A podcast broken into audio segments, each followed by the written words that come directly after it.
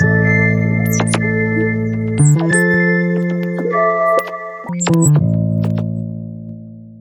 Herzlich willkommen. Mein Name ist Marc Ohrendorf und ihr hört mal wieder irgendwas mit Recht, euren Jura-Karriere-Podcast in Kooperation mit LTO und LTO Karriere. Dies ist Teil, ja mittlerweile schon Teil 5 des Examensspezials, in welchem ich mit Frau Professor Downer-Lee zusammensitze und wir machen uns mal ein paar Gedanken, wie ihr ein gutes Examen schafft, beziehungsweise wie ihr euch ideal darauf vorbereitet. Hallo Frau Professor. Hallo, ich freue mich. Ich freue mich auch. Heute sprechen wir über die Lerngruppe. Erinnern Sie sich noch an Ihre Lerngruppe? oh ja, oh ja, oh ja.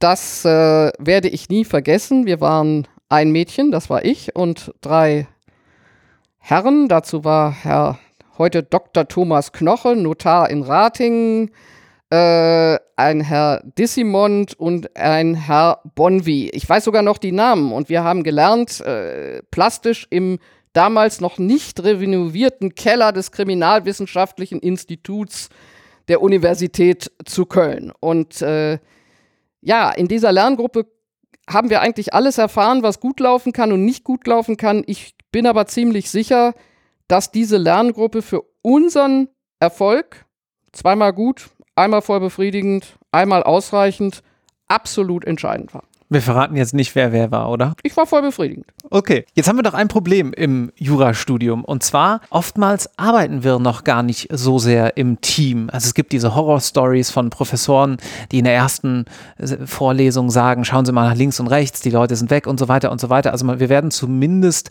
darauf getrimmt, vielleicht nicht die allergrößten Teamplayer zu sein, aber es hat doch ganz entscheidende Vorteile. Was würden Sie sagen? Was sind denn diese Vorteile einer Lerngruppe? Wenn sie gut funktioniert, dazu gleich noch etwas. Wenn sie gut funktioniert, ist sie zunächst einmal äh, ein Überlebensnetzwerk. Das die Lerngruppe motiviert, die Lerngruppe tröstet, äh, die Lerngruppe äh, unterstützt gegenseitig und das ist ganz wichtig. Damit haben wir aber auch gleich ganz ein wichtiges äh, Kennzeichen der Lerngruppe.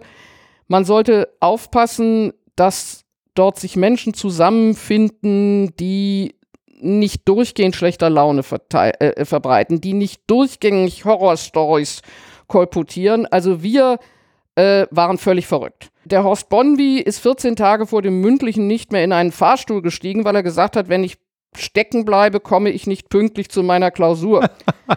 und derselbe, ja, sie lachen, und derselbe war so durchgedreht mit den Nerven, dass damals noch mein Chef, dann später mein lieber Mann, schließlich beim Prüfungsamt rausgekriegt hatte, was der für Noten hatte. Früher konnte man das noch. Und der hat dann gesagt, Herr Bonvi, bevor Sie jetzt hier geistesgestört werden, Sie sind im Schnitt voll befriedigend. Daraufhin sagt er, das glaube ich nicht. Und dann hat er sich weitere 14 Tage aufgeregt. Also man kann auch den Horror gemeinsam pflegen und es ist ganz wichtig, dass man das nicht tut. Aber wenn man sagt, man ist da in einem realistisch optimistischen Stimmungsumfeld, ist das eine ungeheure Stütze und Motivationsquelle, die man gar nicht missen sollte.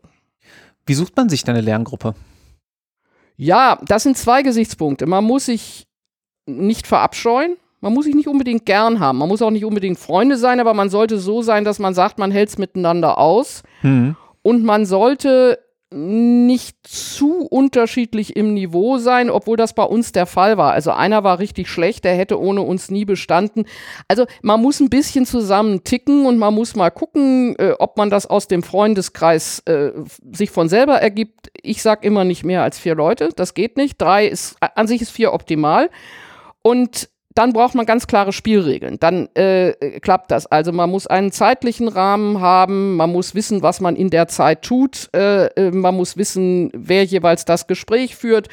Äh, Im Grunde ist das das Entscheidende. Dass man Spielregeln hat, dass man in der Zeit nicht Kaffeekränzchen treibt, sondern tatsächlich miteinander lernt. Wobei Lerngruppe natürlich schon ein völlig falscher Begriff ist, denn gemeinsam lernen geht nicht. Lernen kann man nur allein. Und denken kann man eigentlich auch erstmal nur allein. Die Gruppe ist dafür da, gemeinsam zu diskutieren, auszutauschen, zu üben, mündlich äh, Dinge zu vertiefen, Fragen zu klären, aber sicherlich nicht sich den Stoff anzueignen und auch nicht die Kompetenzen, das lernt man in der Lerngruppe nicht. Da muss man auch ganz offen sein, das ist nicht das Ziel der Lerngruppe, sondern das Ziel der Lerngruppe ist Austausch, Vertiefung äh, und vielleicht Schulung der Kompetenzen.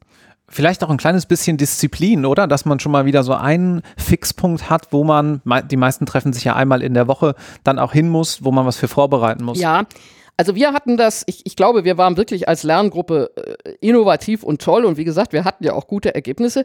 Was haben wir gemacht? Als erstes war das minutiös fürs Jahr festgelegt, dass immer einer Strafrechtszeitschriften durchgeht, Ölrechtszeitschriften durchgeht, Zivilrecht und Sonstiges. Wir hatten ja noch viel mehr Wahlfächer, wir waren alle Handels- und Gesellschaftsrecht. Und zwar daraufhin, was gibt es an neuen Entscheidungen? Wir waren überzeugt davon, die meisten Klausuren kommen doch aus Entscheidungen. Und wir haben von, wir schrieben damals nur drei Klausuren, weil wir noch eine Hausarbeit hatten. Wir waren vier von zwölf Klausuren, haben wir neun Themen vorher gehabt. Also wir haben neun Themen in der AG, in der Arbeitsgemeinschaft behandelt, von Zwölfen, die nachher kamen, das ist eine sensationelle. Tra von der abhanden gekommenen Checkkarte bis es war alles da. Gezielter Todesschutz, also da waren wir extrem erfolgreich und wir haben ein weiteres, also diese Zeitschriften, wir haben sozusagen die RÜ aber selber gemacht und das war, war toll. Und dann haben wir uns gegenseitig äh, immer mündliche Prüfungen gemacht. Das war der zweite Teil. Also man fragte den anderen in einem Gebiet ab, wie der Zivilrecht, öffentliches Recht und so weiter, bereitete sich darauf vor konnte man an der Intelligenz der Fragen dann immer merken, wie gut der vielleicht schon war. An die Fragen waren wichtiger als die Antwort, weil man sich überlegen musste, was wird gefragt. Und das dritte war, wir haben immer vier Stunden gemacht und in der letzten Stunde haben wir einen Fall aus dem Klausurenkurs gemeinsam besprochen. Und diese vier Stunden, samstags nachmittags, 14 Uhr bis 18 Uhr im KWI, äh, wo irgendeiner von uns einen Schlüssel gekriegt hatte, ich weiß gar nicht mehr warum, ähm, das war wirklich sehr hilfreich. Das, das, hat, das hat uns ungeheuer vorgebracht, obwohl wir natürlich auch wahnsinnig viel Blödsinn gemacht haben. Dann haben wir die Nichtigkeit von Hauptversammlungsbeschlüssen und da hätte ich hinterher mal gesagt, es war doch völlig klar, dass das nicht drankommt, aber geschadet hat das auch nichts ich habe in meinen Lerngruppen ab und zu, gerade auch wenn man mal ähm, vielleicht ein Tief hatte oder einer in der Lerngruppe ein Tief hatte, hat man gesagt, komm, wir machen mal noch einen Zusatztermin. Die Erfahrung gemacht, dass auch das gemeinsame Klausurschreiben schon mal helfen kann, weil man einfach Leidensgenossen hat, aber noch viel mehr, weil man dabei natürlich dann auch viel lernt, das gegenseitige Klausur korrigieren. Können Sie das unterschreiben? Unbedingt. Das gegenseitige Klausur korrigieren ist deswegen so wichtig, weil man beim Korrigieren reflektiert, wie hätte ich es besser oder anders gemacht. Meistens sind die Menschen in einer Arbeitsgemeinschaft zueinander zu streng. Das ist ohnehin das, was ich auch in, in meinen Formaten, die ich mittwochs nachmittags mache mit meinem Examenskurs, auch feststelle, dass die in der Bewertung immer viel strenger sind. Aber man, dieses gegenseitige Korrigieren hat zum Effekt, dass man anfängt darüber zu reflektieren, was eigentlich eine gute Klausur ist. Und das sieht man an einer anderen viel besser. Mein Vorschlag, der nie gehört wird im Klausurenkurs, ist ohnehin, ich würde nie eine Musterlösung von einem Mitarbeiter machen lassen, sondern ich würde immer die beste Klausur als Beispiel geben und die gemeinsam diskutieren, weil das ist das, was man erreichen kann. Diese Musterlösungen haben ja mit der Realität nichts zu tun. Jetzt sind wir etwas weg vom Thema Lerngruppe. Aber in der Lerngruppe zu sagen, wir gucken uns gegenseitig an, was wir geschafft haben und lernen gemeinsam, was falsch war, erfahren das. Das ist sensationell gut. Ein weiterer Punkt wäre, gegebenenfalls auch offene Fragen nach dem gemeinsamen Repetitoriumsbesuch zu klären. Macht das Sinn oder ist das eher was fürs Alleine lernen? Hm, Dahingehen. Nee, sozusagen in der Lerngruppe dafür Raum einräumen, zu sagen, wir bereiten beispielsweise zusammen das Rep nach. Das finde ich gut das finde ich gut, wenn man sagt, welche Fragen sind noch offen, äh, wollen wir noch von, also ich gebe ja sehr viel Fälle oder weise auf Klausurenkursfälle hin, die mit meinem Stoff zu tun haben, sodass man den Stoff nochmal anhand von Fällen nachbereiten haben. Alles gut. Drüber reden hat den Vorteil, dass es sich im Hirn verankert. Das weiß man von der Lernpsychologie und aus der Didaktik, dass je öfter man über etwas spricht, je größer die Wahrscheinlichkeit wird, dass das auch im Reptilienhirn dann irgendwann abgespeichert wird. Und insofern, ja, drüber reden. Nur man muss sehen, das ist ein Element einer Examensvorbereitung. Also ich würde immer sagen, mehr als zwei Nachmittage, also mehr als zweimal vier Stunden nimmt zu viel Zeit weg von etwas, was man tun muss, nämlich selber arbeiten. Ja, und dann natürlich auch die Lerngruppe nicht äh, zum Kaffeekränzchen äh, verkommen lassen. Das macht man besser separat. Ja, also wir haben das so gemacht, weil wir damals ja auch noch nicht auf Diät waren und auch nicht vegan oder irgendetwas. Äh, es gab Kaffee und Kuchen, aber erst wenn wir durch waren. Wir haben dann immer am Samstagnachmittag noch eine halbe Stunde, äh, manchmal sind wir auch in ein Café gegangen, im Sommer, im Winter nicht. Und dann haben wir noch einen Augenblick rumgeschwätzt und uns aufgeregt und über die neuesten Gerüchte gezetert und uns über die Professoren äh, erheitert oder auch nicht. Aber immer erst am Schluss. Also wir haben im Grunde fest gesagt, jetzt geht's los. Dann haben wir die Uhr gestellt und wenn wir durch waren, dann haben wir noch ein bisschen Kaffeekränzchen gemacht. Und so hatte das natürlich auch eine, eine gewisse Sozialdimension, äh, äh, wobei das für mich als Dame etwas schwierig war, weil das waren ja nicht meine Freunde und dann ging sofort das Gespräch in Richtung Frauen und Freundinnen und so war das für mich nicht ganz so erheiternd, wie das vielleicht für die anderen war. Nun muss man ja irgendwo in der Lerngruppe auch zusammenpassen. Und da sagen manche, naja, es gibt drei, vier, fünf, je nachdem, wen man fragt, verschiedene Lerntypen. Und das muss irgendwie ja auch derselbe Lerntyp sein. Glauben Sie A an diese Lerntypen und B, hat man nicht vielleicht sogar mehr davon, wenn man mal einen anderen Lerntyp gegenüber hat, weil es einen eigenen Horizont bereichert? Ja, also ich glaube ohnehin, dass das Thema Lerntyp überschätzt wird. Was es allerdings gibt, es gibt verschiedene juristische Persönlichkeiten. Es gibt den sehr genauen Formalist, der sehr häufig später im Steuerrecht landet. Es gibt den frei kreativen, äh, der gut argumentiert und sehr zügig zu einer Analogie kommt, was der Formalist sehr ungern tut. So, und wenn da verschiedene Charaktere aufeinandertreffen, ist das eigentlich gut, weil es die ganze Breite des juristischen Universums zeigt. Was ein Problem ist, die miteinander arbeiten, sollten sich gegenseitig juristisch respektieren. Das ist nicht unbedingt eine Frage der Note. Aber derjenige bei uns, der nicht so gut war, den haben wir letztlich dann irgendwann nicht mehr ernst genommen. Und das hat Sand ins Getriebe gekriegt, weil der dann plötzlich dauernd Dinge vertreten haben, wo ich gedacht habe, oh, das ist ja ein Quatsch. Also Gott, ist das ein Quatsch. Also wichtig ist, dass man sich gegenseitig ernst nimmt, dass man die Argumente des anderen prinzipiell wertschätzen kann und sagt, doch, das hat für mich Gewicht, sodass man mit jemandem diskutieren kann. Es kommt aber noch was anderes hinzu. Man muss auch charakterlich so ein bisschen zusammenpassen.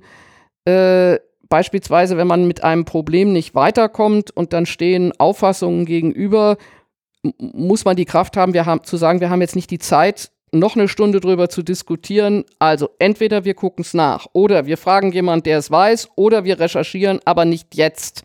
Also so diese Rahmendisziplin äh, da sollte man auch harmonieren. Es schadet auch nichts, wenn man mal zwei Stunden über ein Thema diskutiert, aber es darf nicht sein, dass der eine sagt, oh Mensch, jetzt müssen wir aber vorankommen und der andere sagt, ja, aber jetzt macht es doch überhaupt erst richtig Spaß. Also das muss so ein bisschen funktionieren, aber es ist natürlich auch eine ganz, ganz tolle Übung in Sozialkompetenz, wie in einem späteren Termin in, einer, in einem Un äh, Unternehmen oder in einer Anwaltskanzlei allmählich sich zusammenzuraufen. Also für mich war Respekt und Wertschätzung eigentlich am Anfang sehr, sehr wichtig und das war bei uns dann an irgendeiner Ecke nicht ganz so einfach. Hat aber trotzdem geklappt. An der Stelle vielleicht mal liebe Grüße an meine Lerngruppe in Berlin. Ich weiß, zwei von denen hören hier auch noch zu. Wie wunderbar. Ja, ja. Einer ist übrigens Steuerrechtler. Nun haben wir ja eine Besonderheit noch hinsichtlich der aktuellen Situation und zwar Homeoffice. Lerngruppe digital. Schwierig, aber nicht unmöglich, oder? Nicht unmöglich. Also wichtig ist, dass man das halt hinkriegt mit Zoom oder Micro äh, irgendwas oder was es da alles gibt, Skypen etc. Aber wenn die Technik steht, dann bin ich der Meinung, es ist nicht so nett, wie man in, wenn man in einem Raum sitzt, aber vier Leute geht wunderbar über Bildschirm. Also ich mache ja sowohl den Examenskurs als auch nachmittags die Übungsgruppe äh, digital und das funktioniert erstaunlich gut. Äh, ich würde sagen, ja, es fehlt halt der Kuchen und der Kaffee. Und man muss sich committen, das wäre mein Rat, dass man nicht nebenher rumdaddelt.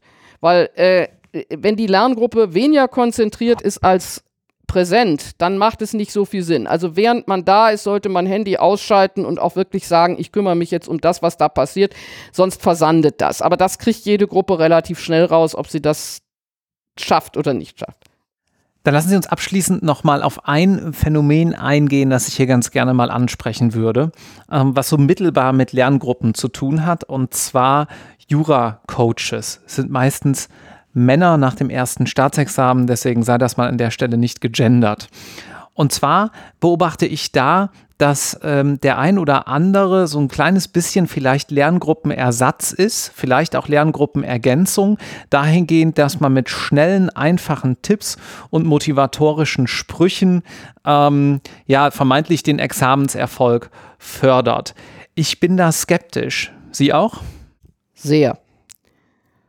Das eine ist, äh, ich glaube nicht, dass die Ermutigung und Motivation so losgelöst von einem professionellen Kontext vermittelt werden kann. Äh, man kann, wenn man psychologische Unterstützung braucht, braucht man psychologische Unterstützung. Aber die Motivation, die wichtig ist, äh, muss eigentlich immer kommen zusammen mit der gemeinsamen Arbeit an der Sache. Das wäre mein erstes. Also jemand, der sagt, ich coach dich, das mag es geben, aber nicht einfach. Und dann kommt etwas, was ich ganz wichtig finde.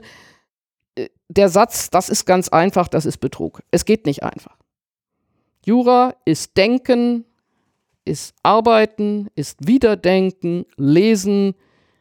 Ich habe immer gesagt, es ist nicht so schlimm, wie es gemacht wird. Es ist nicht der Terror, den man manchmal empfindet und auch das entspricht nicht den Gerüchten. Aber eins muss man sagen, wie jedes akademische Studium ist Jura gerade in der Endphase einsame, mühevolle, harte Arbeit, für die man Resilienz braucht, für die man Disziplin braucht, für die man Frusttoleranz braucht und das muss man da auch alles üben. Und die Lerngruppe kann das ein bisschen auflockern, aber wer sagt, ich habe mal einen Tipp und dann ist das ganz easy, entschuldige, äh, wir haben schon in der Region nicht an Gurus geglaubt. Ich halte das für gefährlich und wer dafür auch noch Geld nimmt, äh, das halte ich für schlicht unseriös. Dann lassen Sie uns die Folge mit äh, dem Zitat eines äh, guten Bekannten von mir schließen, sehr erfolgreicher Jurist bei einer Wirtschaftskanzlei, der mir mal auf die Frage, sag mal, wie hast du das denn mit deinen guten Examina gemacht, antwortete, relativ simpel, einfach alles drei bis sechs Mal durcharbeiten. Genau. Und dabei denken. Denken, denken. Selbstdenken, kritisch hinterfragen, die Mühe auf sich nehmen, einen Paragraphen zum dritten Mal zu lesen einfach arbeiten. Deswegen mag ich auch das Wort Lernen nicht so sehr und die Lerngruppe, sondern ich würde immer von Arbeitsgruppe sprechen, weil das der Sache näher kommt, was wir als Juristen eigentlich vermitteln wollen. Vielen Dank, dass Sie die Perspektive mit den Zuhörenden geteilt haben. Dankeschön.